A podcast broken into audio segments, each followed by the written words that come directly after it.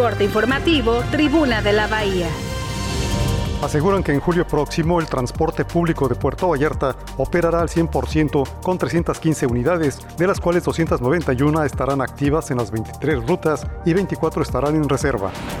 Durante los primeros dos meses del 2023, Puerto Vallarta recibió más de 150 mil turistas de cruceros, superando por mucho al mismo periodo del 2022.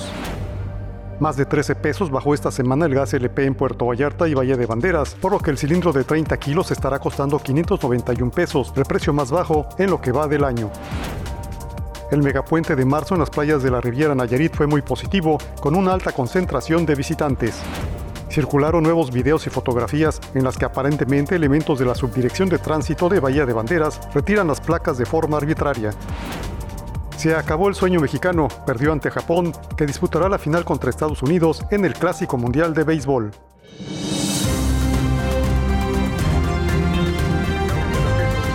Corte informativo, Tribuna de la Bahía.